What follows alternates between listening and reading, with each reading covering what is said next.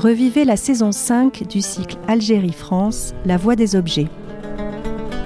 Parler, chant, image. L'Algérie unie et multiple. Ce cycle de rencontres interroge les relations qu'entretiennent depuis près de deux siècles la France et l'Algérie, mais aussi leurs échos dans la vie actuelle de chacun des deux pays.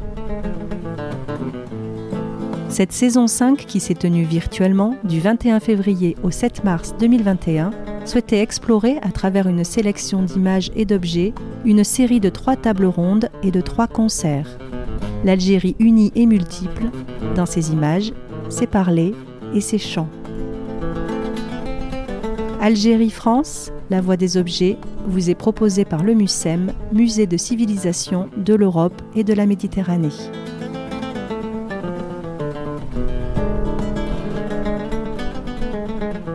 Épisode 2 Darija Tamazir, français, l'Algérie comme elle se parle.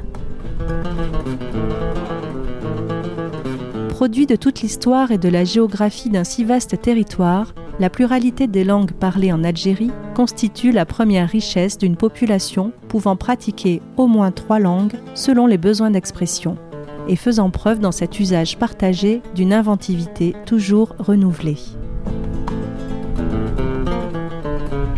Ce nouvel épisode vous est présenté par les conservatrices Camille Faucourt et Florence Udovitz, suivi d'une discussion avec Kautar Archi, écrivaine et sociologue, et Wafa Mamesh, journaliste, modéré par Naïma Yahi,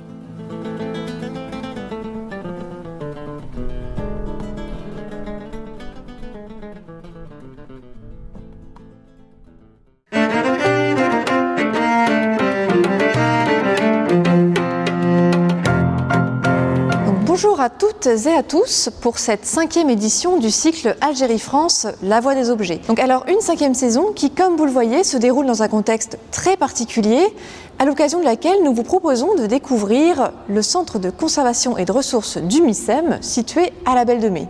En effet, vous le connaissez sans doute maintenant, le cycle Algérie-France, c'est donc depuis cinq ans un cycle qui allie une exposition traditionnellement en vitrine au J4, au MUSEM, et des tables rondes et une programmation musicale qui nous permettent d'explorer l'histoire de l'Algérie d'hier à aujourd'hui.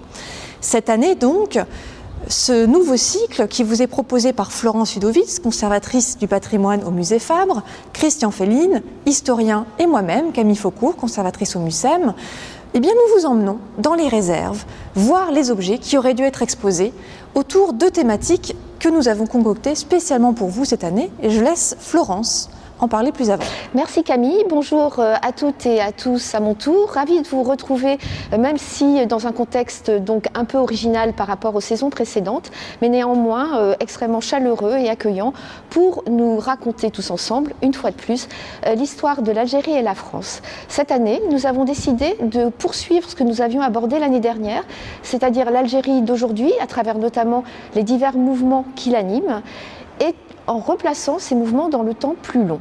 Nous avons souhaité aborder une thématique extrêmement riche qui est celle des expressions. Donc trois thèmes particulièrement intéressants pour explorer l'Algérie. L'Algérie comme elle se voit à travers sa représentation, l'Algérie comme elle se parle à travers les langues d'expression et l'Algérie comme elle se chante à travers la musique. Et maintenant, je me réjouis de vous retrouver très vite devant les objets pour aller plus avant dans cette exploration. A tout de suite. Aujourd'hui, nous abordons le thème de l'Algérie telle qu'elle se parle, thématique fondamentale s'il en est, puisque c'est la thématique des langues et que l'être se définit d'abord par sa langue maternelle, pour son être, mais aussi son rôle social et politique dans la société. Il se trouve que l'Algérie, par son histoire et par sa géographie, est extrêmement riche de langues. Et ce plurilinguisme, euh, s'il a connu disons, une existence diverse au fil des périodes, demeure extrêmement vivace, avec toutes les problématiques, mais aussi toute la richesse que cela comporte. Cette thématique, nous allons l'aborder à travers des objets liés à l'instruction publique, puisqu'il se trouve que les objets conservés au MUSEM et dans ce dépôt du MHFA concernent plus principalement cette instruction publique qui, là encore, en raison notamment du temps colonial, a connu diverses strates qui l'ont à la fois enrichi, mais aussi parfois compliqué. La table ronde reviendra sur la thématique plus vaste, celle des langues, encore une fois, pour toute la richesse que comporte ce thème. Lorsque les Français euh, débarquent et conquièrent l'Algérie, ils ont la surprise de découvrir un système d'enseignement bien différent euh, du leur. En effet, sous la régence ottomane d'Alger, il n'y a eu aucune centralisation de l'instruction publique et euh, l'enseignement des jeunes garçons uniquement, l'alphabétisation, la lecture, l'écriture de l'arabe sont confiés à, dans les villes, des fondations pieuses privées qui sont financées par les particuliers qui y envoient leurs enfants et dans l'arrière-pays, dans les campagnes, par des confréries religieuses. L'enseignement du premier degré a lieu dans les écoles coraniques, dans les msides, c'est le nom euh, algérien à l'époque.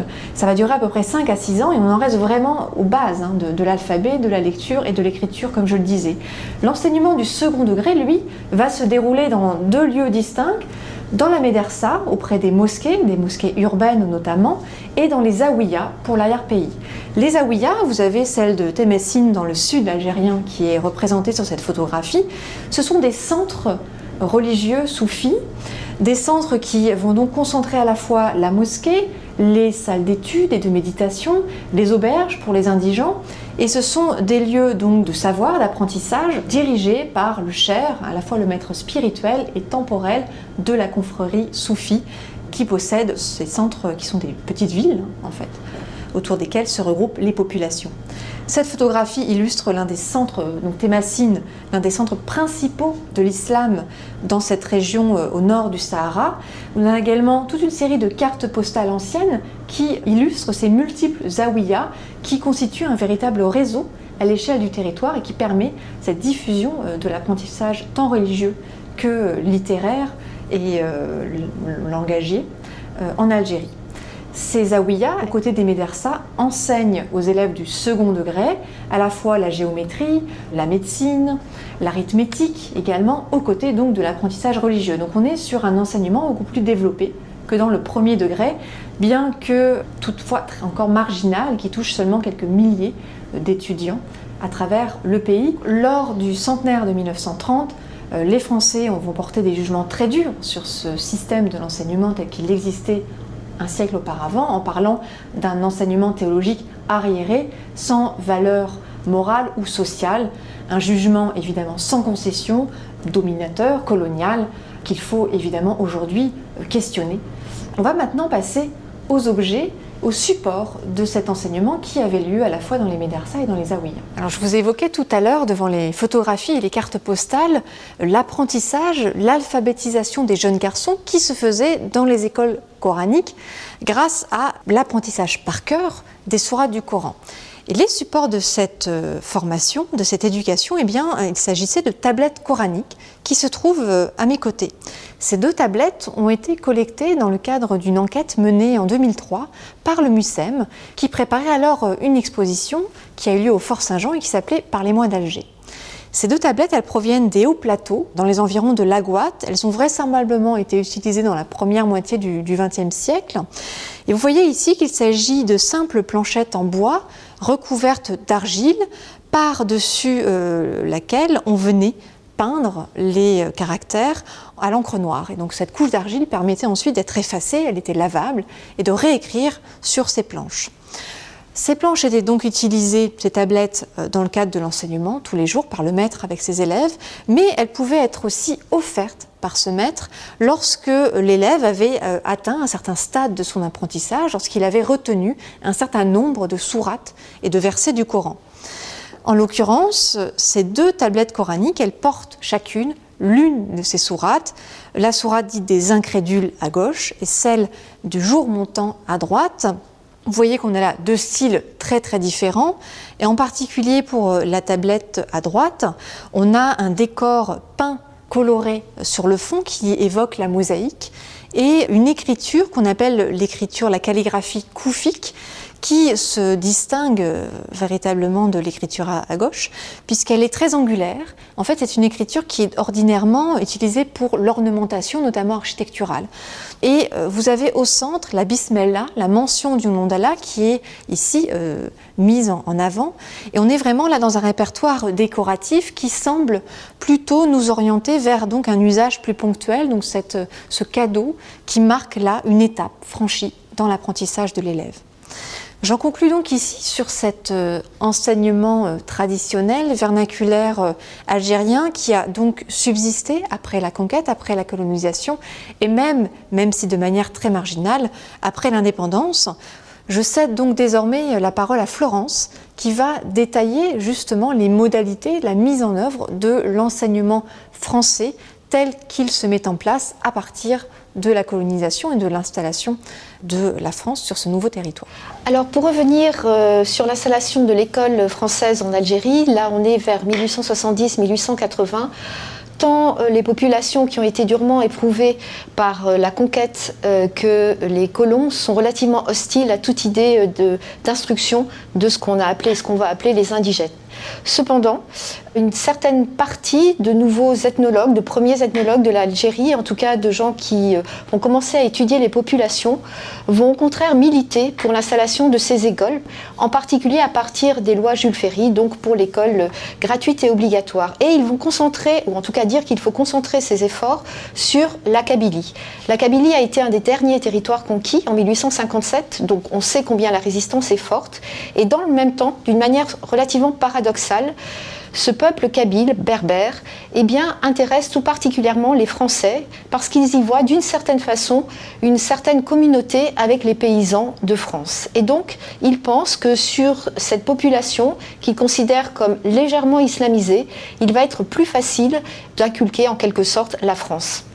En particulier, les Béni qu'on voit ici, voilà, la tribu des Béni qui étaient des orfèvres, va susciter véritablement de nombreux intérêts de la part de ces Français.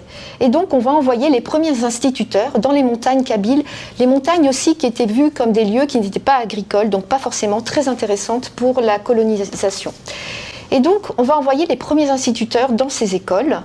Alors pour donner une idée, en 1888, il y a 75 écoles françaises ouvertes, ce qui est quand même extrêmement peu. La moitié se trouve en Kabylie.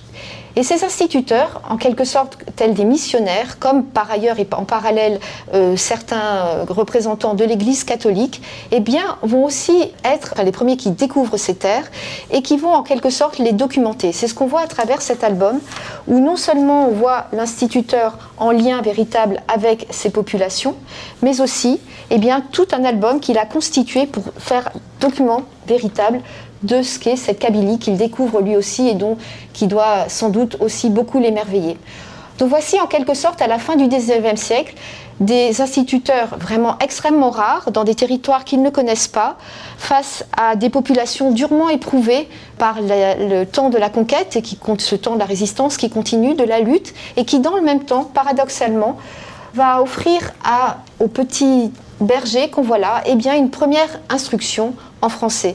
Ça illustre combien cette, euh, comment dire, cette politique scolaire fut saccadée et paradoxale en Algérie, en tout cas encore à la fin du 19e siècle. On a décidé de vous présenter également un phénomène un peu particulier, plus symbolique que véritablement instauré en Algérie, mais néanmoins assez remarquable pour l'époque, c'est l'école de Madame Luce. Alors Madame Luce, c'était une institutrice partie de son Berry natal, relativement émancipée puisqu'elle est divorcée et qu'elle va partir en Algérie toute seule, et très inspirée par les idées saint-simoniennes, ces idées, comment dire, émancipatrices pour de nombreuses raisons sur lesquelles je ne vais pas développer, mais néanmoins qui comportaient entre autres choses l'éducation pour émanciper les jeunes filles ou tout le moins leur permettre d'avoir une certaine autonomie dans l'économie domestique. Et donc elle part s'installer en Algérie et elle va, pour la première fois aussi bien en Algérie que d'une certaine façon en France, eh bien, fonder une école pour jeunes filles dans laquelle non seulement elle va enseigner les travaux domestiques, moraux, d'éducation, pour, euh, comment dire, euh, éveiller la moralité chez ces jeunes filles, mais aussi des premiers rudiments, comme on le voit ici, de géographie, de langue, bref, une école beaucoup plus moderne en quelque sorte que ce qu'on pouvait imaginer à l'époque.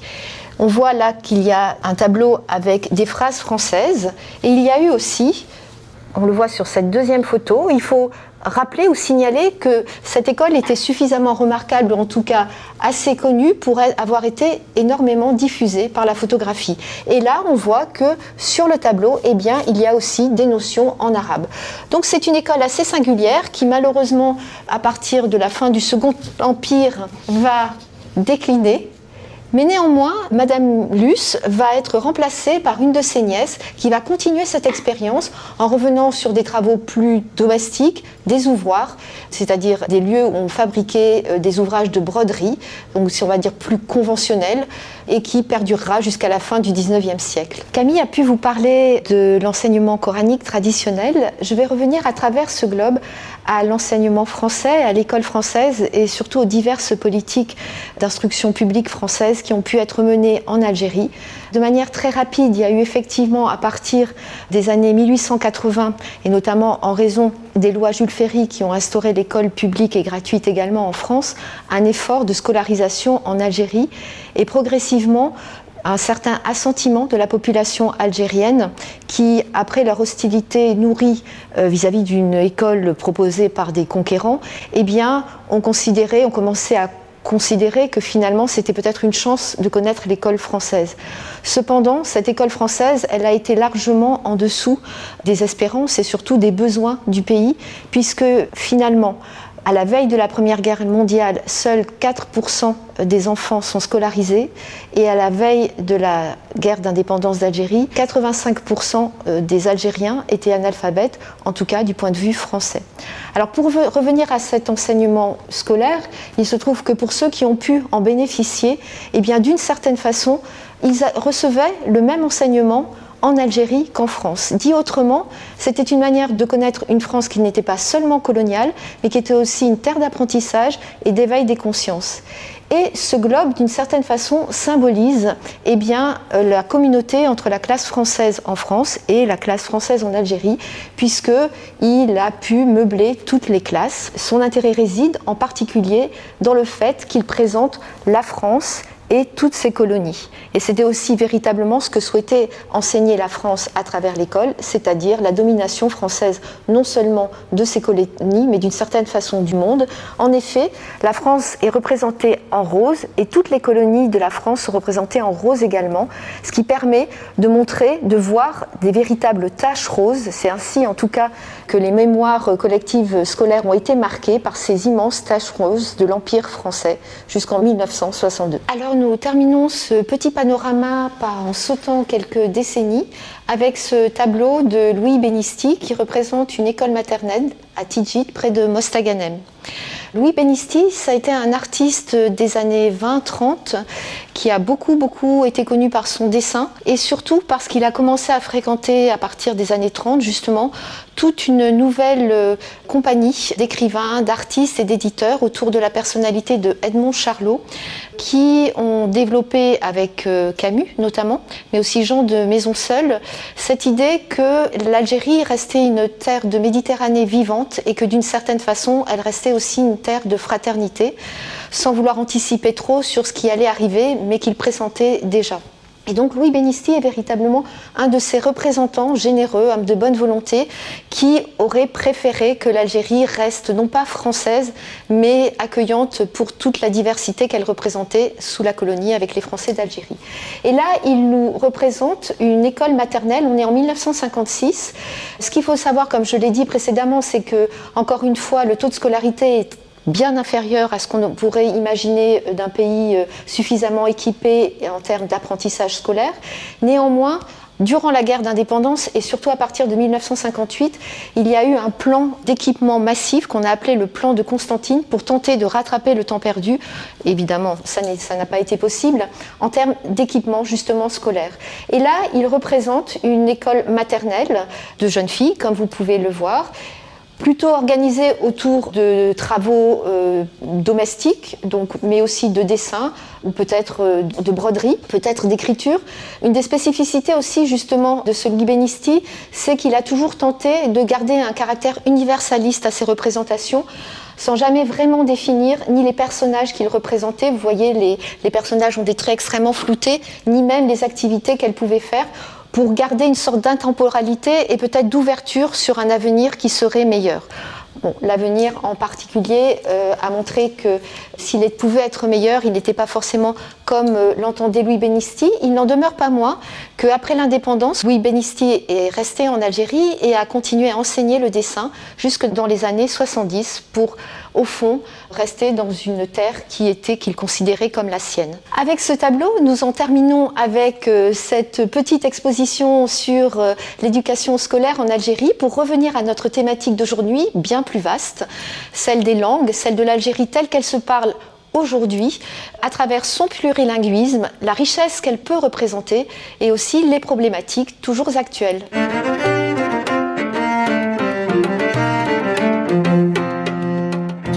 Mesdames et messieurs, bonjour. Bienvenue pour cette nouvelle saison d'Algérie France, la voix des objets. Cette nouvelle saison est dédiée à l'Algérie telle qu'elle se voit, telle qu'elle se parle et telle qu'elle se chante. Ce deuxième numéro est dédié à la question des langues et de leur pluralité en Algérie, mais aussi de ce côté-ci de la Méditerranée, puisque nous avons le plaisir de vous recevoir au MUSEM à Marseille avec nos invités. J'ai nommé Kautar Archi, écrivaine et sociologue de la littérature. Bonjour Kautar. Bonjour. Et Wafa Mamesh, éditrice et journaliste musicale. Bonjour Wafa. Bonjour. Alors j'ai le plaisir de vous connaître dans la vraie vie. Donc aujourd'hui on va se tutoyer. On va évoquer euh, les enjeux des langues algériennes de ces deux côtés de la Méditerranée. Pour vous, Kautar, pour toi, pardon, Kautar, ça va être euh, cette langue française, cette littérature algérienne francophone. Et pour toi, Wafa, nous allons porter un regard aiguisé sur euh, les cultures urbaines et le rap franco-algérien dans son rapport à la langue, aux langues des deux côtés de la Méditerranée, et nous ne sommes pas au bout de nos surprises. Je commencerai euh, simplement nos échanges par une anecdote tout à fait personnelle, puisque nous sommes toutes les trois d'origine maghrébine. Nous avons toutes les trois un rapport singulier aux langues du Maghreb, les langues berbères, arabes et françaises. Pour ma part, j'ai eu euh, comme histoire euh, le fait d'être née en France dans une famille d'origine algérienne arabophone. Et j'ai pour ma part une pratique des langues berbères qui existe à travers l'écoute des chansons de l'exil, notamment mon préféré, Slimane Azem. Je vous ferai découvrir les filles si vous ne le connaissez pas. Et c'est un chanteur qui chronique l'histoire de l'immigration, de l'exil, avec sa langue maternelle. Il va en être question cet après-midi, les langues maternelles, les parler berbères, arabes, mais aussi français, puisqu'un certain nombre d'entre nous ont parfois comme langue maternelle le français. Et que dire quand on parle de l'Algérie? Effectivement, l'Algérie qui, avec le français à maille à partir, dialogue, se dispute, se déchire, la pratique, la rejette, se l'approprie, la revisite, la renouvelle. Et c'est un peu les enjeux de nos échanges cet après-midi. Je commencerai par une phrase célèbre que j'ai beaucoup entendue dans mon enfance pour dire à quel point la langue d'Alija, c'est-à-dire dialectale algérienne, était habitée par le français. Je vous la dis, j'ouvre les guillemets, vous me dites si vous la comprenez. Krazatul tonobil morceau bil morceau. Je crois qu'il me manque un verbe, et c'est vraiment cette phrase qui nous dit la voiture l'a écrasée et l'a découpée en petits morceaux. Et cette conjugaison, cette déclinaison du français dans l'arabe dialectal habite cette langue algérienne de la rue, cet arabe populaire. Et on pourrait faire le même constat pour, par exemple, l'une des langues berbères les plus importantes, c'est-à-dire le kabyle. Euh, les exemples sont légion pour la shawiya ou mzabet. On a comme ça une, euh, dire, une interpénétration linguistique qui va, en tout cas, revisiter l'histoire du nationalisme algérien à travers sa constitution d'État-nation qui va faire de l'arabe sa langue, de l'islam sa religion et de son pays, l'Algérie, ce panarabisme, ce nationalisme arabe qui va présider à l'arabisation des institutions algériennes postcoloniales à partir de 62 et surtout sous Boumedienne dans les années 70 et 80 va en tout cas fracturer la société algérienne qui va connaître une forme de euh, dichotomie entre ce qu'elle vit et ce qu'elle apprend à l'école, ce qu'elle parle et ce qu'elle entend ou ce qu'elle lit dans la presse dans un arabe moderne qu'elle ne maîtrise pas toujours, et la place des identités, langues et cultures berbères, notamment kabyles, quand on évoque la mémoire du printemps euh, berbère en 80, des euh, émeutes de 2001 en Kabylie et des demandes très fortes de reconnaissance, de protection et de valorisation des cultures et langues berbères, pas qu'en Algérie, mais en Algérie. Aujourd'hui, cette question reste entière et nous n'allons pas la résoudre le temps de notre échange. Nous allons effleurer certains aspects et certains aspects qui appellent à revisiter également l'histoire franco-algérienne, puisque nous allons évoquer la dimension coloniale. À travers ce premier chapeau introductif, j'aimerais tout d'abord, cher Kautar, t'interroger sur tes travaux, ta thèse qui a trouvé un écho dans une publication remarquable et remarquée qui s'appelle Je n'ai qu'une langue et ce n'est pas la mienne. Je crois que c'était aux éditions Pauvert, où tu revisites ce travail sur les grandes figures de la littérature algérienne francophone d'hier et d'aujourd'hui. Où en est-on aujourd'hui en 2021 sur le rapport à la langue française, notamment dans la littérature dite francophone, en Algérie, et puis peut-être même, j'ai envie de dire, ici au sein de, de cette diaspora franco-maghrébine Bonjour Naïma, bonjour Wafa, je suis très heureuse d'être avec vous pour, euh, pour cet échange. Euh, merci beaucoup pour cette question Naïma, elle est effectivement très, très juste. Euh, ce serait difficile de proposer une photographie complète de la question francophone, de la question littéraire telle qu'elle se déploie aujourd'hui en, Algérie. Peut-être simplement essayer de, donner quelques, quelques repères euh, historiques ou en tout cas essayer de donner une certaine forme de, profondeur à cette question en rappelant peut-être que la question linguistique en Algérie, comme tu le disais en, introduction, c'est une question fondamentale puisqu'elle va euh, véritablement participer au processus euh, de colonisation. Et la manière dont la France euh, a introduit la langue française en Algérie, c'était bien à partir de cette idée selon laquelle il fallait civiliser ceux qui étaient perçus comme des, euh, comme des barbares. Alors il fallait les civiliser à travers la langue française, mais dans des limites les civiliser de telle manière, par exemple, à ce que les sociétés coloniales puissent échanger avec les sociétés euh, colonisées mais toujours selon des restrictions évidemment très précises et extrêmement fortes. Les écrivains, dans cette, euh, dans cette situation très compliquée, euh, ils se retrouvent, on pourrait dire, euh, à la jonction des, des différentes sociétés.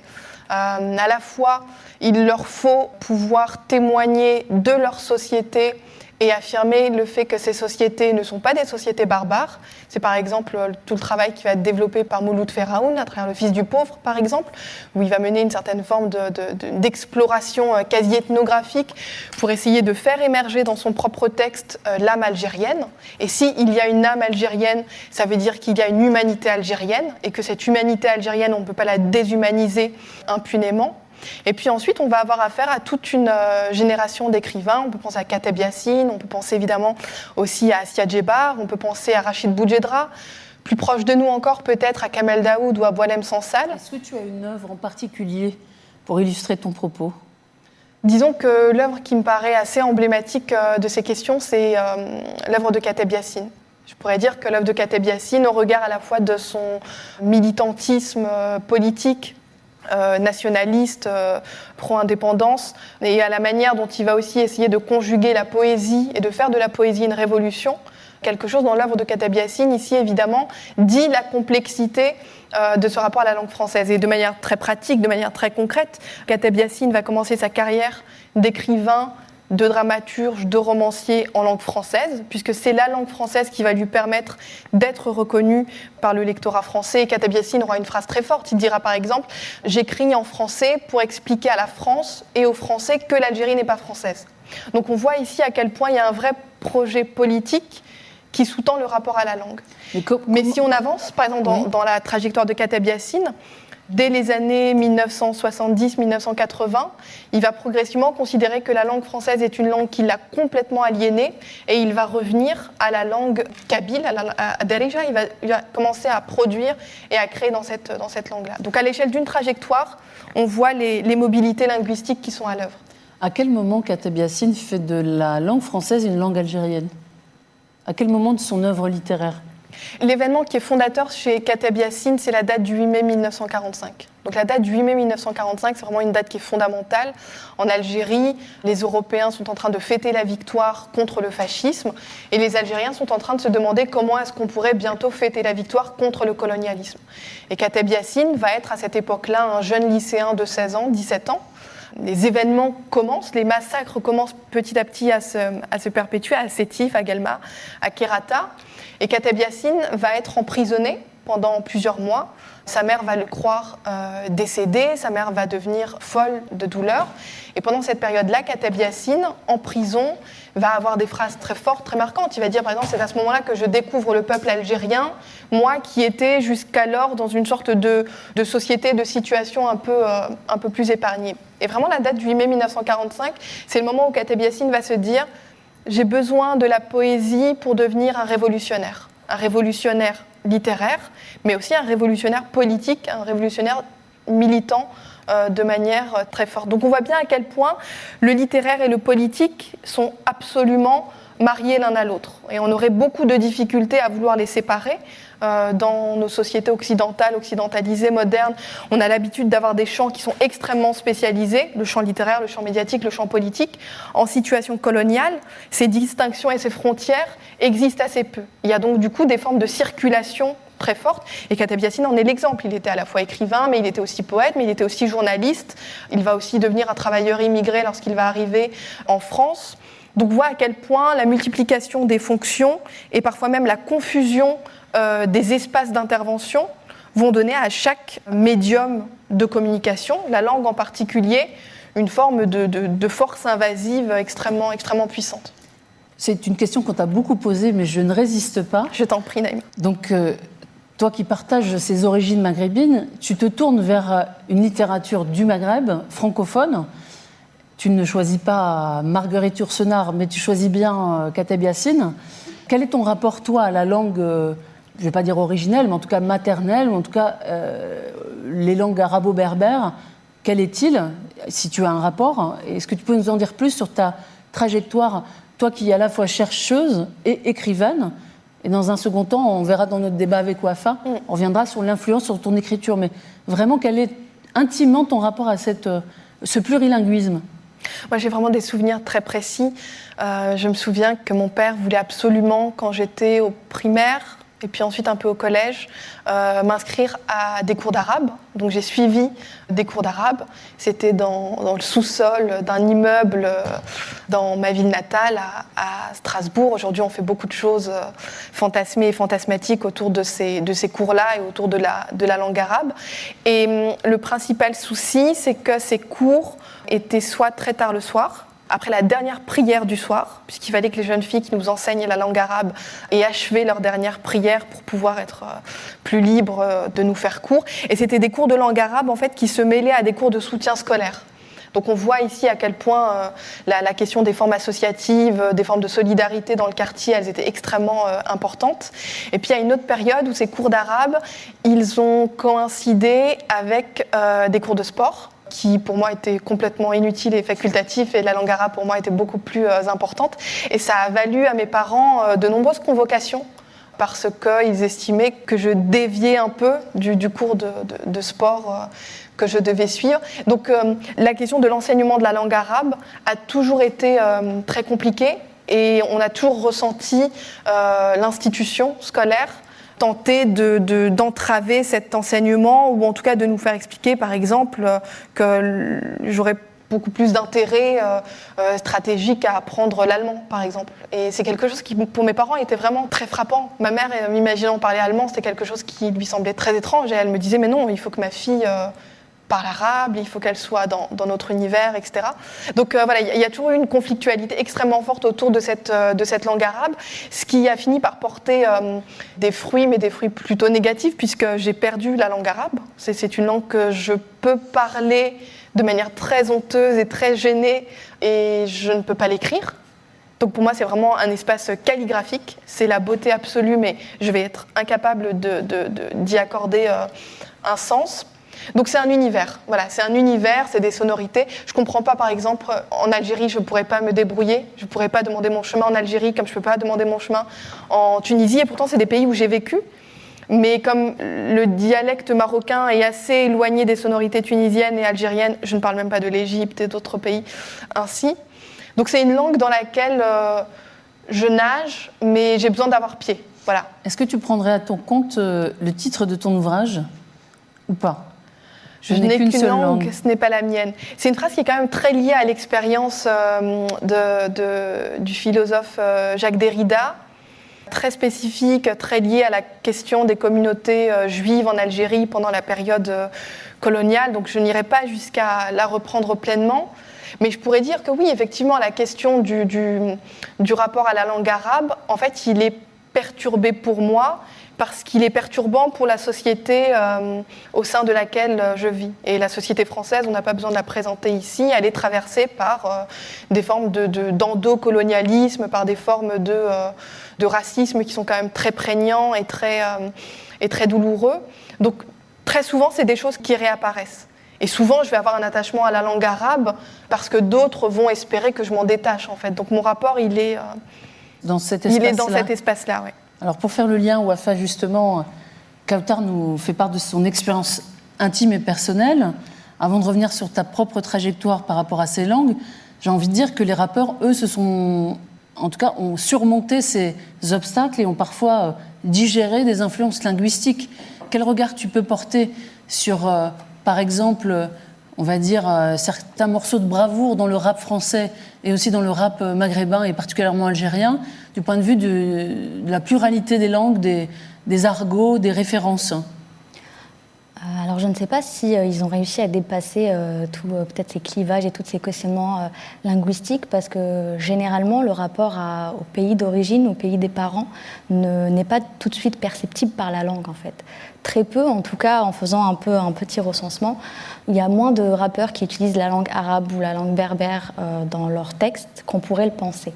Mais pourtant on sait qu'ils sont d'origine algérienne ou ayant des parents algériens ou marocains ou tunisiens parce que justement, ils, se, mettent en avant aussi tout un tas de, symboliques, d'images. Les DZ, entre guillemets, dans le rap, on arrive à les reconnaître de par le drapeau, de par aussi le champ lexical aussi qui mettent en avant ce côté de fierté, justement d'indépendance, lutter toujours contre et le colonialisme d'avant et aussi euh, tout un tas de discriminations ici.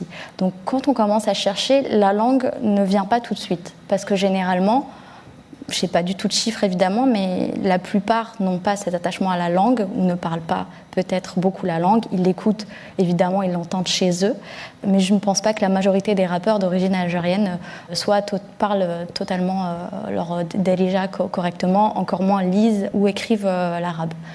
Mais en réalité, on le voit de plus en plus, évidemment, D'abord, ça a commencé par le chant, en tout cas, je dirais. C'est vrai qu'aujourd'hui, quand on parle de, rap, d'Algérie, etc., tout le monde va citer euh, Tantan de Rimka, tout le monde va citer euh, euh, beaucoup de morceaux, justement, de 113 et de Rimka qui ont été mêlés au, au rail pour donner un peu le rail NB, justement. Et soit ce sont quelques petits mots qui sont disséminés par-ci, euh, par-là, ou sinon ce sont des chanteurs, déjà d'origine algérienne, qui eux sont appelés pour venir justement faire le lien avec l'Algérie. Donc souvent des chanteurs que eux ont écoutés euh, à la maison. Donc même si on ne parle pas peut-être forcément euh, la langue de nos parents, quand une star algérienne arrive à dépasser les frontières, finalement ça arrive tout de même à nos oreilles, on en est fiers. je pense que beaucoup de rappeurs d'origine algérienne, voilà, tout le monde connaît euh, Chapralet, tout le monde connaît Mami. Donc maintenant, dès qu'ils peuvent, ils arrivent à faire ce qu'on appelle des featuring, des combinaisons ensemble. Mais je ne dirais pas que tout de suite les rappeurs ont eu. Euh, déjà se sont réappropriés la langue, je ne sais pas, parce qu'évidemment c'est un rapport totalement personnel. Mais je pense que ça n'est pas tout de suite aussi arrivé dans les textes. Parce que en grandissant, généralement, ces rappeurs euh, vivent aussi dans des quartiers défavorisés, doivent aussi lutter, ou en tout cas comprendre leur, euh, gérer leur identité. Avant même la langue, c'est est-ce que je suis français? Je suis d'origine algérienne, mais pourtant je suis français, mais l'État et les institutions et les médias ne me considèrent pas comme français, pourtant je suis né ici, je ne parle pas arabe. Certains ont aussi des parents qui ne parlent même pas arabe, ils sont eux-mêmes issus peut-être deuxième ou de troisième génération. Donc il y a déjà toute cette problématique à résoudre. Et puis quand elle est résolue, il y a aussi, on commence à faire quelques pas. Voilà, vers sa langue maternelle, on commence à inviter d'autres artistes, on commence à placer quelques mots euh, de ci, de là dans, dans, les morceaux. Mais généralement, les mots aussi arabes qu'on peut retrouver dans les morceaux de rap ne viennent pas toujours de rappeurs d'origine maghrébine. Ça peut venir d'un rappeur d'origine ouest-africaine, ça vient de rappeurs comoriens. Parce que généralement, ces rappeurs ont vécu dans des cités très diversifiées, avec euh, des voisins de, toutes les origines. Et finalement, tout le monde utilise des mots sans peut-être même en connaître l'origine. On peut utiliser des mots Wolof, euh, des mots Peul, des, mots des Comores, et on ne sait pas forcément. On sait juste que c'est aussi le langage du quartier. Et avant même d'avoir, on va dire, ce plurilinguisme qu'il soit arabe ou berbère, il y a une volonté de renforcer déjà sa marginalité en tant que jeune issu des quartiers populaires. On se crée premièrement aussi un langage pour ne pas se faire comprendre par les parents, par exemple. Ensuite, ne pas se faire comprendre par les forces de l'ordre quand on est dans la rue. Euh, donc il y a plein de mots d'argot qui rentrent, qui viennent, qui disparaissent, qui se mélangent. Et ensuite, dans le rap en lui-même, par exemple, euh, des fois, quand on écoute un rappeur, avec les mots qu'il utilise, on arrive à situer, en tout cas en Ile-de-France, à situer son origine.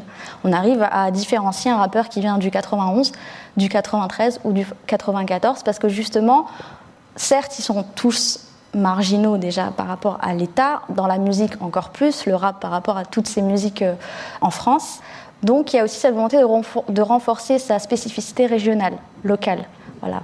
Euh, l'argot du 91, par exemple, est très intéressant parce que c'est aussi via le rap que nous, on le connaît. Aujourd'hui, on peut dire que Booba utilise... Euh, alors, l'argot du 91, c'est très intéressant parce qu'on sait qu'à la Grande Borne, il y a 52 nationalités différentes. C'est voilà, des, euh, des, analyses qui ont été faites. Et, par exemple, ils utilisent souvent le suffixe zer. Voilà, c'est un suffixe qu'on rajoute à la fin, à la fin d'un mot c'est des choses qu'on connaît via Booba, alors que Booba ne vient pas du 91. Il y a plein de mots comme ça qu'on a appris grâce euh, au 91, que ça soit, euh, je sais pas qu'on dit un boug, euh, c'est quoi les bails. Je pense que tout le monde connaît un peu cette expression. C'est une expression qui vient d'un endroit particulier et c'est aussi du coup grâce au rap que tous ces mots arrivent à circuler. Ces mots, comme je l'ai dit, peuvent être arabes ou d'autres origines. Et puis évidemment, il y a des mots arabes qui sont de plus en plus connus dans le rap et aussi bah, dans la langue française, tout simplement, ça va de pair. Sur cet aspect-là, justement, tu évoquais la génération des rappeurs français d'origine maghrébine qui vont inviter euh, pour des featuring, on dit dans le rap, des figures du rail, du rail algérien d'Algérie, mhm. parce que Cheb Khaled et Cheb Ami ont connu une carrière à l'international, mais on peut penser à Reda Taliani qui a signé quelques tubes avec le 113. Après cette génération-là des premier grand rappeur au début des années 2000, et avec cette fameuse Madeleine de Proust qui était tonton du bled, qui reprenait les codes algériens des vacances au bled, on a vu cette musique de la subversion qu'est le rap enthousiasmer la jeunesse du Maghreb et algérienne en particulier. Aujourd'hui, on en connaît un qui euh, fait carrière ici en France, mais qui vient de ces mouvements rap qui s'appelle Soul King, qui propose un featuring avec Fianso, je suis bien au courant, vous avez vu les filles. Hein. J'ai travaillé. Et justement, cet artiste qu'aujourd'hui, euh, pour mon plus grand étonnement, fait partie des plus grands vendeurs de disques dans notre pays en France, et qui vient de ce rap algérien. En quoi le, rap de Soul King est un rap algérien et quelles sont, euh, j'allais dire, euh, un peu la physionomie, si vous avez un avis, puisque Kautar cache son jeu, mais elle est très fan de rap également. Qu'est-ce qu'on pourrait dire du rap algérien? Quelles sont les langues du rap algérien? Si on devait revenir sur cet aspect linguistique. Alors si on s'arrête sur Soul King, ce qui est intéressant, c'est que quand on décortique ces textes, on se rend compte qu'il y a très peu de mots en arabe ou en berbère.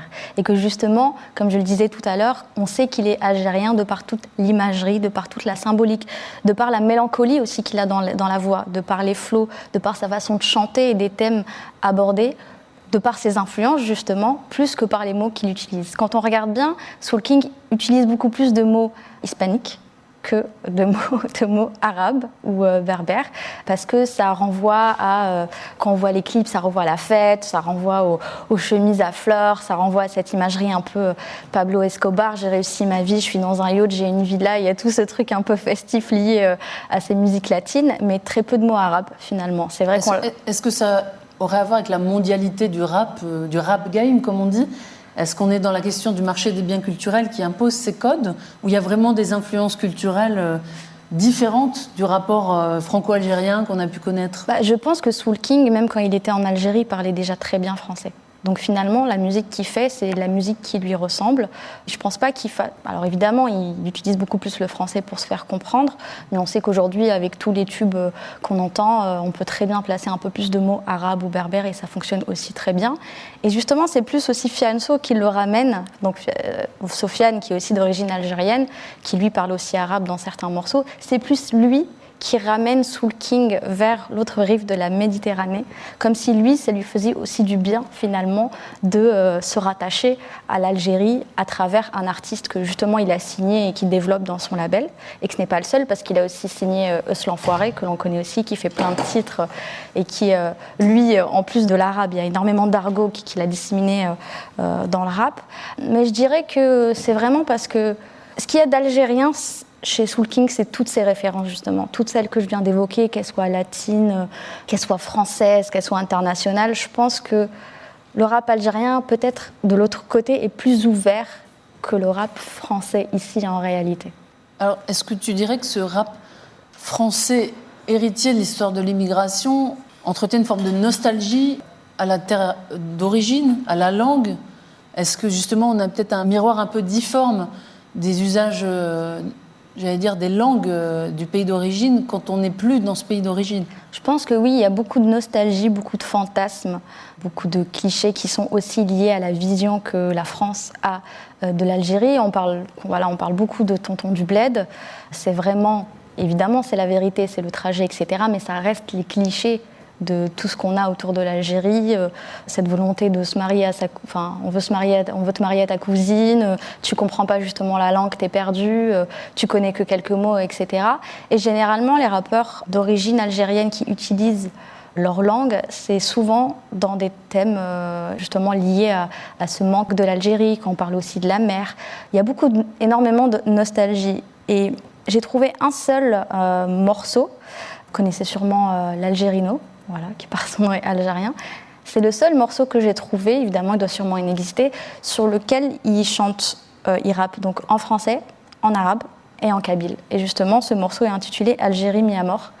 Et euh, justement, où il parle de la fierté du peuple, il parle des combats euh, menés par son pays. Et j'ai l'impression que la langue, oui, c'est vraiment pour garder un lien un peu invisible, un peu mystique ça leur fait beaucoup de bien et ça leur fait plaisir.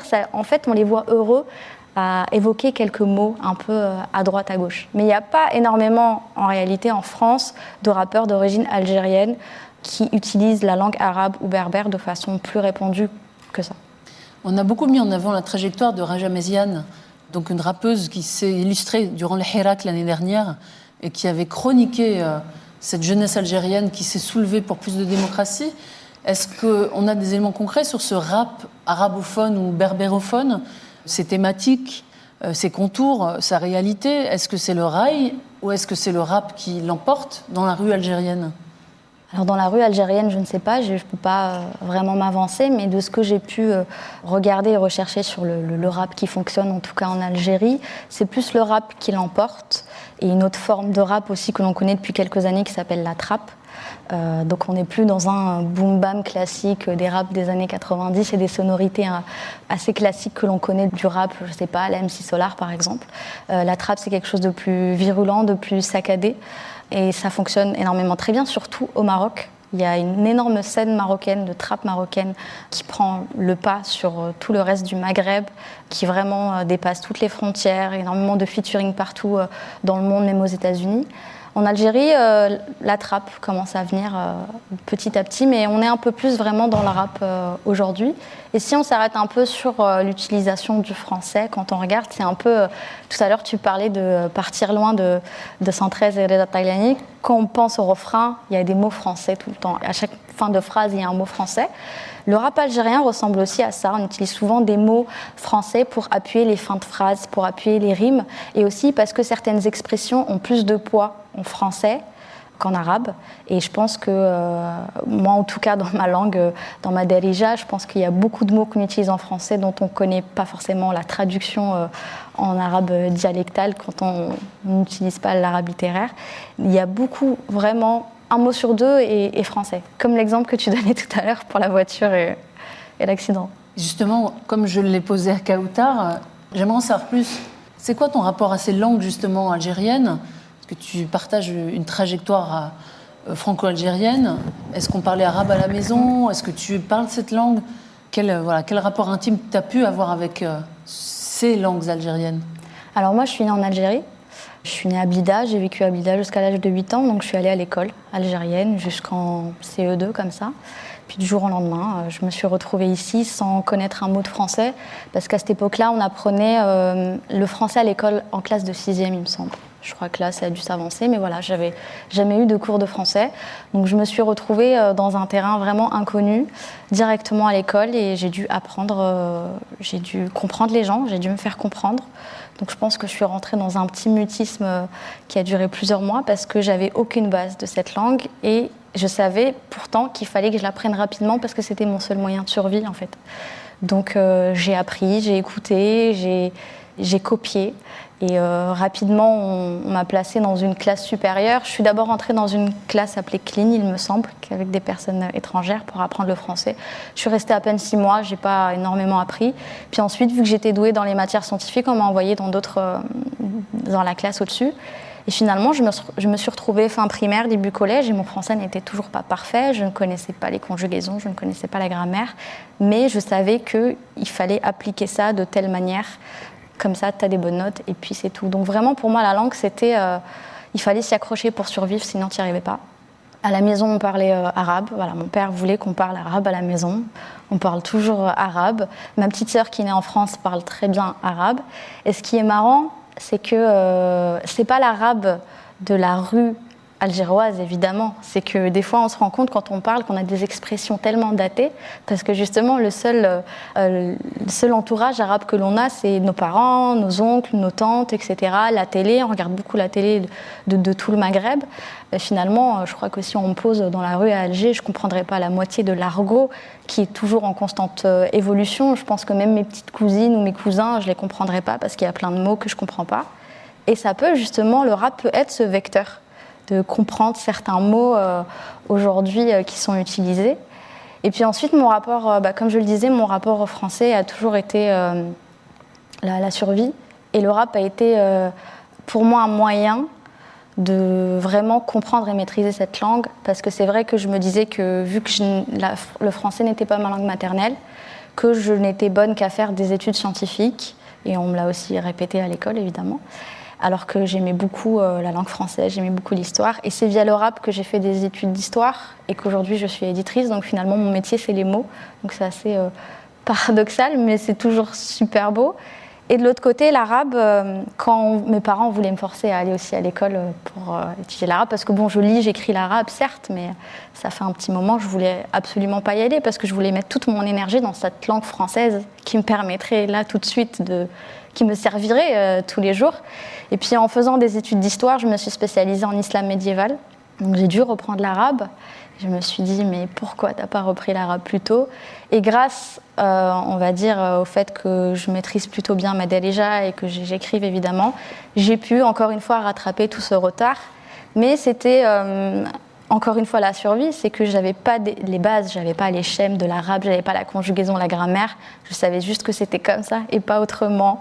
Et puis euh, là, je me dis, euh, toutes les expressions datées de mon père m'ont servi parce que ce mot-là ressemble à ce mot-là. Et puis euh, c'est un peu ça, mais mon rapport à la langue, c'est comment réussir à... Il faut s'accrocher pour s'adapter et pour survivre dans un milieu hostile. Dans un milieu hostile, peut-être celui des écrivains francophones qui, à l'époque coloniale, Kautar, tu l'as rappelé, voulait dire à la France qu'il n'était pas français, comme le disait Kateb. Peut-être revenir sur un aspect qui va éclairer aussi la dimension euh, décoloniale, c'est un mot à la mode en 2021, de l'usage du français euh, dans un rapport de force avec la France aujourd'hui. On a des grandes figures aujourd'hui de la littérature algérienne francophone qui participent à notre débat public. Boualem Sansal ou Kamel Daoud pour ne citer que, les plus jeunes générations comme Kautar Adimi. Où en est la langue française dans la littérature algérienne alors que l'arabisation a été une politique d'État qu'elle a eu des conséquences et même fait des dégâts dans un pays qui est euh, par essence euh, multiculturel, mais qui n'est pas reconnu comme tel, en tout cas par le, pouvoir en place. On connaît la lutte pour la défense de la culture et de l'identité berbère, et kabyle en particulier, qui est très implantée de ce côté-ci de la Méditerranée. Comment on explique cette vivacité de la littérature francophone alors que la langue française a l'air d'être euh, la dernière roue du carrosse dans les politiques publiques algériennes? Disons que l'État a joué un rôle assez, euh, assez central et assez décisif euh, dans les trajectoires individuelles et collectives euh, des écrivains. Si on s'intéresse par exemple au cas de Boilem Sansal ou de Kamel Daoud, pour parler de ceux qu'on connaît le mieux. Ils racontent, si on s'intéresse un peu à leur trajectoire euh, biographique, à quel point euh, l'arabisation euh, à marche forcée de l'Algérie a fait naître chez eux un rapport à la langue française qui tout d'un coup a été matiné d'une certaine forme de sentiment de liberté, sentiment de résistance, sentiment d'émancipation, et tout d'un coup être un écrivain algérien du milieu des années 70 ou du début des années 80 en français, c'était une manière de dire quelque chose au pouvoir algérien et de dire quelque chose à la société algérienne, mais aussi de dire quelque chose à la société euh, française, au cercle intellectuel euh, français, on pourrait même dire euh, quasi européen. Donc il y a à la fois des logiques, on pourrait dire, individuelles et intimes, qui sont profondément liées à la trajectoire des écrivains. Est-ce qu'ils ont été dans une école arabe? À quel âge est-ce qu'ils ont rejoint le lycée français? Est-ce qu'ils ont rejoint un jour un lycée français? Mais on est aussi, parce que la littérature est aussi un espace économique et aussi un espace euh, euh, stratégique dans des logiques de constitution d'un territoire et dans le cas des écrivains algériens, dans le cas de constitution de territoires pluriels. Et je pense que c'est quelque chose qui est extrêmement important, c'est-à-dire qu'on a a priori une vision de l'algérien ou de l'algérianité comme ayant des frontières nationales strictes, à savoir l'Algérie, Or, je pense qu'il faudrait aussi être attentif peut-être à des phénomènes euh, qui seraient davantage liés à ce qu'on appelle le transnationalisme, c'est-à-dire la manière dont en fait les individus vont circuler de nation en nation en emportant avec eux un certain type de bagage, un certain type de position politique, un certain type de position esthétique, et que ces éléments-là, en fait, vont faire bouger les espaces. Alors, il n'y a pas de symétrie entre l'espace littéraire français et l'espace littéraire algérien, puisque les rapports de force et les rapports de pouvoir ne sont pas les mêmes, et un pays qui a été colonisé pendant 132 ans ne réussit pas du jour au lendemain à se reconstruire un champ éditorial, un champ de librairie et de bibliothèque publique, un lectorat, etc.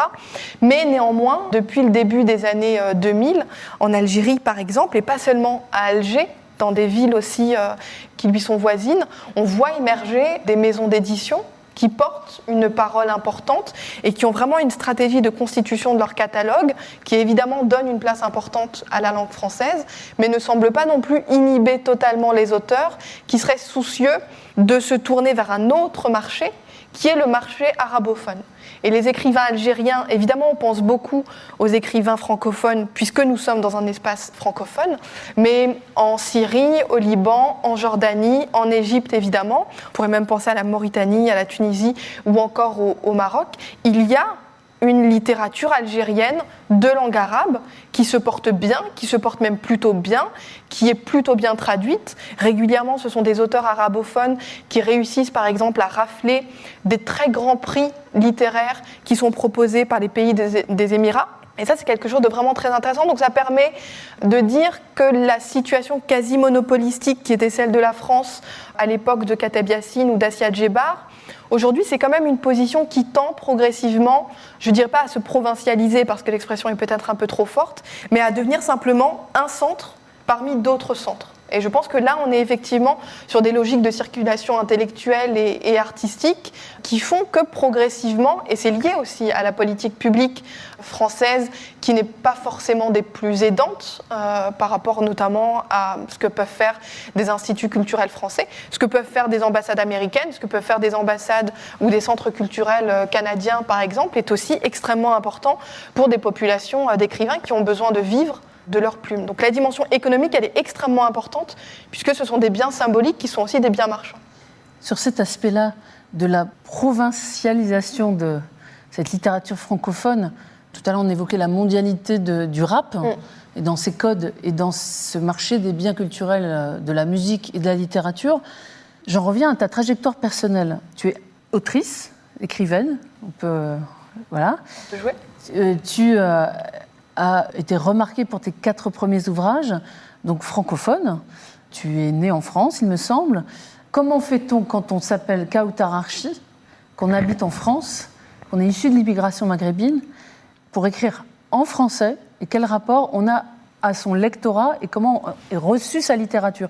Toi qui as écrit et qui as analysé les processus de réception, que peux-tu dire de, voilà, de ton expérience en tant qu'écrivaine et de la réception de tes ouvrages Quelle expérience tu peux partager avec nous?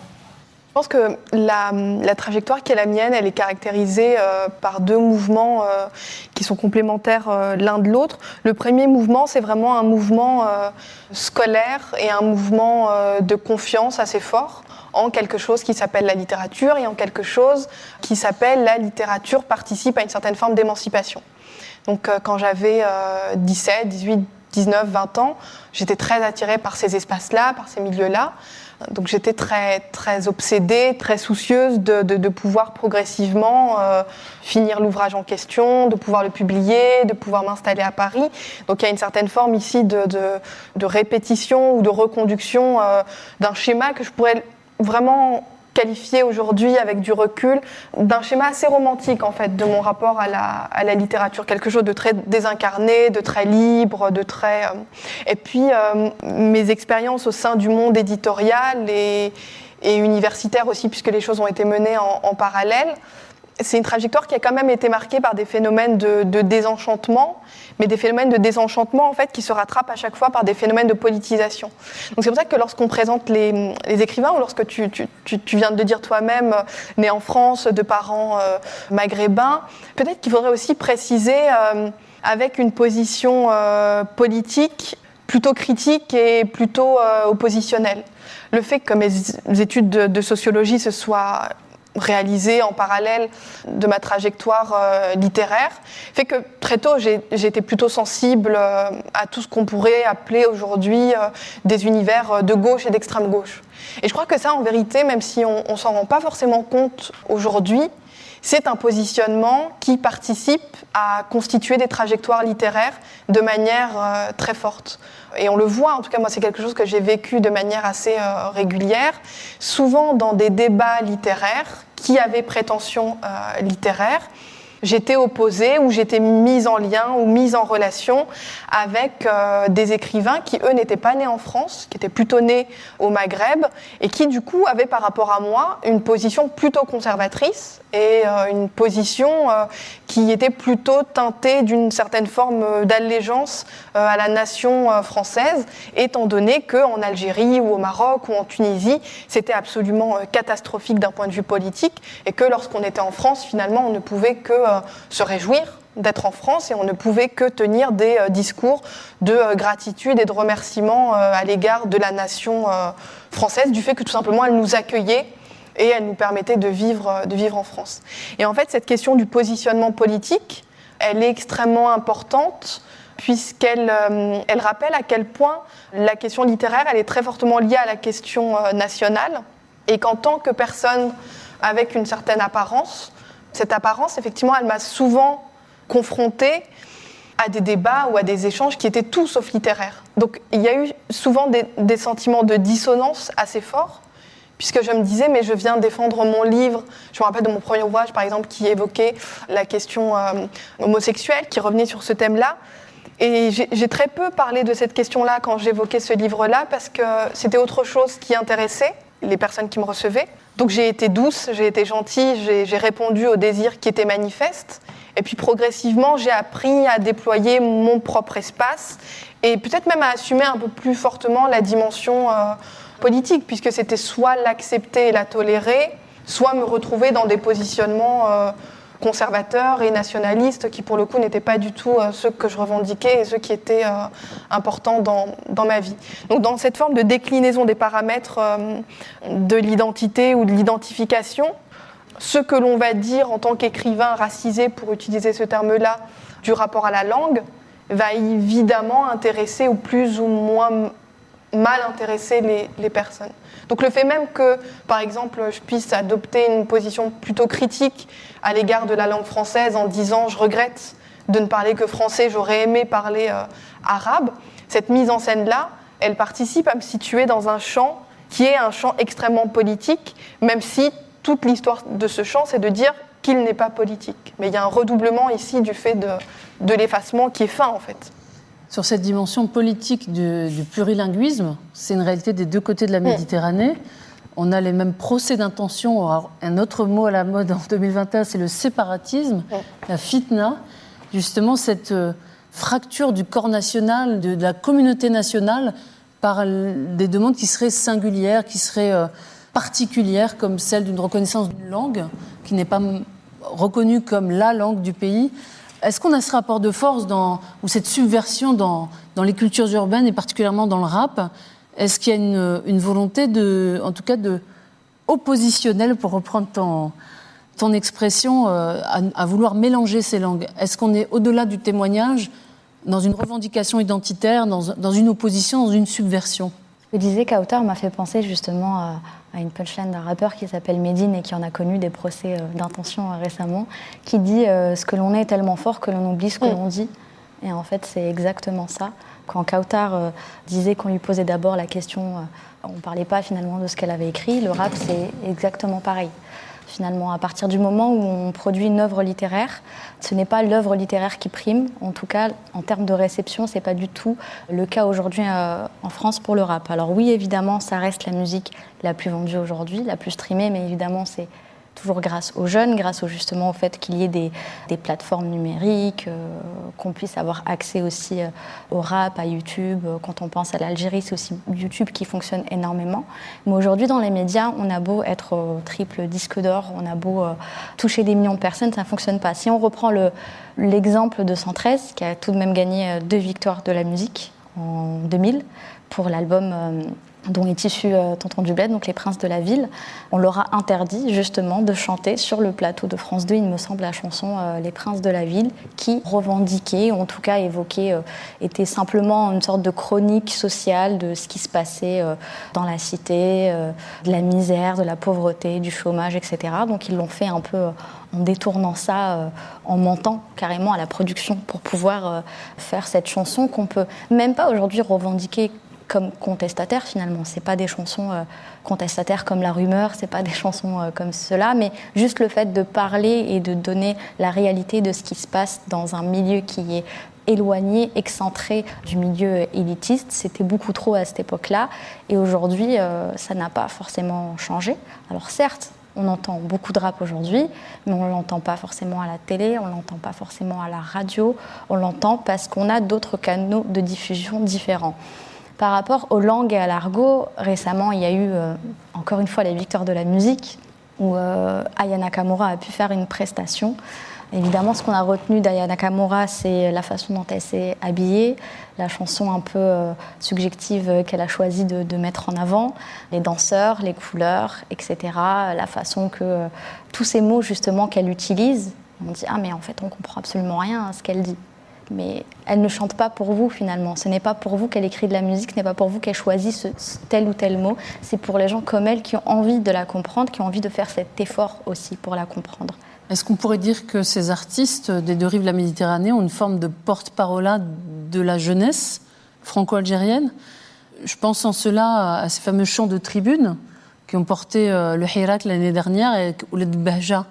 Soul King a proposé d'ailleurs un, un featuring autour de, cette mobilisation historique, ces chants de, donc de supporters, qui ne sont pas donc dans le champ du rap, mais qui restent celles des cultures populaires, qui sont intergénérationnelles, on y retrouve cette chronique du quotidien, cette misère sociale dont tu parlais pour parler de certaines caractéristiques du rap de ce côté-ci de la Méditerranée, cette chronique de la misère et de l'injustice quand elle est portée par des artistes arabophones dans la Delija arabophone, quand elle l'est dans la chanson Rebelle d'un Martou Blounès dans les années 80 et plus proche de nous par des artistes kabyles, quand elle l'est en langue française, en cela, Soul King en est l'émanation d'une espèce d'algérianité de la langue française. Quelle synthèse on peut proposer en termes de pratique musicale Ici, on, est à Marseille, donc on doit parler de bande organisée, on est obligé. Ce tube de l'année 2020 euh, qui vient raconter un peu ces, quartiers, ces bas-fonds, ce cosmopolitisme des quartiers populaires. A-t-on le même phénomène des deux côtés de la Méditerranée? En Algérie, on est sur des problématiques socio-démocratiques. Ici, on est dans des constructions autour de, de mobilisation sociale. En quoi voilà, ces dimensions subversives s'appuient sur les langues pour s'exprimer il y a toujours deux choses quand on parle de rap, que ce soit ici en Algérie, il y a ce côté déjà euh, festif. On a envie juste de faire de l'art pour faire de l'art, comme disait euh, Kautar, il avait juste envie euh, d'écrire sans forcément être politisé. Mais finalement, ce que l'on est et la façon dont on le ramène, et juste le fait d'avoir cette réflexion, fait que nous sommes tout de même politisés. Et le rap, c'est exactement pareil, dans le sens où aujourd'hui encore, on ne lui laisse pas la possibilité d'être simplement de l'art, et de pouvoir peut-être inventer des mots, inventer des sonorités, euh, sans qu'on puisse trop se poser de questions, parce qu'on a eu cette idée que le rap avait forcément un message. C'est toujours un peu dichotomique la position du rap, euh, un peu partout, je dirais.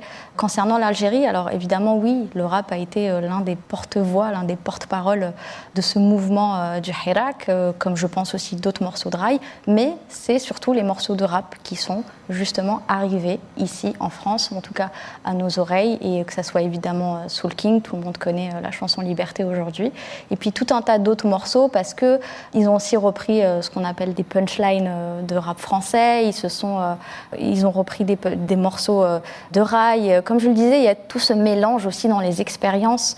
oui, ils se battent pour, pour leur liberté, pour une démocratie, mais je pense que le peuple algérien était tellement ouvert au monde, que ce soit euh, dans ses luttes, euh, dans les luttes internationales ou même dans les musiques internationales, les influences internationales, que c'était tellement logique et simple et fluide pour eux d'utiliser toutes ces, manières, tous ces moyens d'expression. C'est aussi pour ça que je pense que ce mouvement a eu beaucoup d'ampleur et que des rappeurs, que ce soit ici en France ou euh, au Maroc ou dans d'autres pays, ont pu reprendre et ont pu comprendre et ont pu suivre tout ce qui s'est passé. Donc oui, la langue, c'est très important, mais je dirais que c'est aussi euh, l'énergie qu'on met aussi euh, dans tout ça, c'est que même s'ils avaient euh, fait du rap seulement en Darija et pas en français, je pense que la France, avec tout ce lien qu'elle a avec l'Algérie, aurait tout de même suivi, aurait tout de même voulu, voulu apprendre tout ça. Et c'est pour ça qu'on a de plus en plus de rappeurs algériens qu'on entend, qui commencent justement à faire des featuring, etc. Et ouais, le rap a été un vrai porte-parole, je pense. En quelques mots, puisque nous allons euh, bientôt nous quitter, Kauta, y a-t-il un devenir pour la littérature francophone en dehors d'un rapport de force avec la France, en dehors d'un regard euh, post-colonial de domination? Je pense que c'est compliqué parce que la question littéraire reste une question euh, nationale et que la littérature francophone ou ce qu'on appelle les littératures francophones entretiennent malgré tout un rapport euh, racisé à, l'égard de la littérature française. Donc en vérité, tant que la littérature euh, est encore perçue comme française, avec des frontières nationales euh, strictes et, à respecter, on ne sortira pas véritablement de ce rapport de dépendance des littératures francophones. Donc, pour ma part, je plaide plutôt pour des mouvements de dénationalisation des, des littératures un concept intéressant. Un concept intéressant. Il faudra revenir pour nous l'expliquer. En tout cas, il ne me reste plus qu'à vous remercier euh, toutes les deux, Wafa et Kautar. Je remercie également euh, toute l'équipe de cette euh, saison 5 pour ce numéro 2 consacré aux langues parlées en Algérie, mais aussi de ce côté-ci de la Méditerranée, avec le concours de Florence Udovitz, Camille Faucourt, Christian Féline et Clémence Levasseur pour la coordination. Retrouvons en musique la chanteuse algérienne Samira Bramia.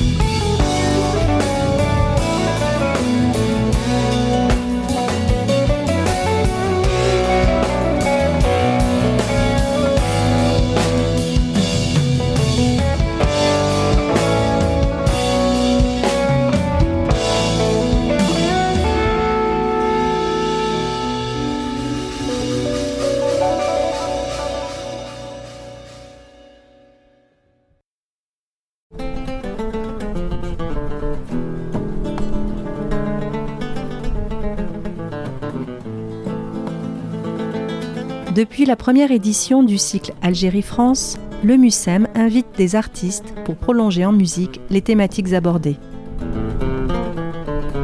Vous venez d'écouter l'artiste franco-algérienne Samira Bramia qui mêle pop-rock et shahabi avec son titre Edzi et Saha. C'était Darija Tamazir, français, l'Algérie comme elle se parle. Un podcast du cycle Algérie-France, La Voix des objets, proposé par le MUSEM. Pour en savoir plus, rendez-vous sur nos réseaux sociaux, notre page YouTube et sur musem.org.